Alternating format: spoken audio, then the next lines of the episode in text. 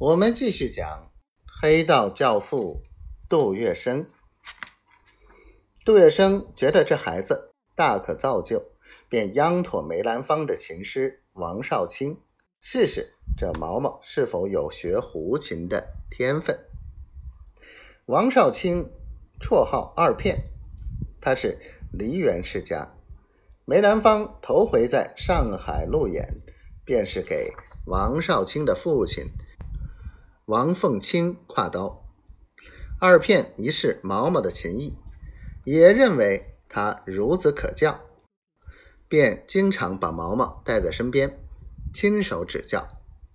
接连有几次，毛毛到过梅兰芳的寓所，帮忙拉了二胡。往后梅兰芳吊嗓子，王二片偷偷不去应卯，便叫毛毛为他代劳。一天下午。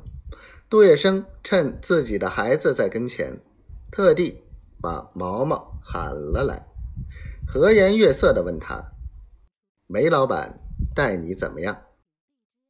毛毛赞叹不至的回答：“哎呀，爷叔，梅老板的做人真叫没有话说。像我这样的小鬼头，每次到他家里，他总归要立起来迎接，告辞的时候。”他一定亲自送到大门口，把我当个贵客似的。还有，明明是他在教我，他绝口不说什么教啊、指点的。梅老板总是这么笑嘻嘻的说：“这个地方让我们来研究研究。”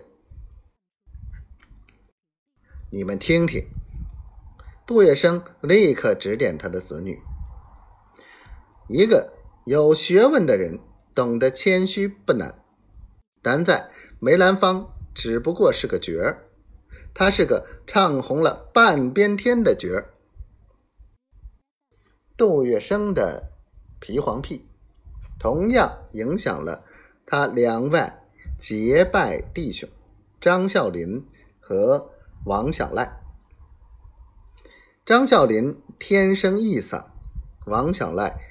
腔大声红，中气之足远胜杜月笙，所以他们两个都学黑头。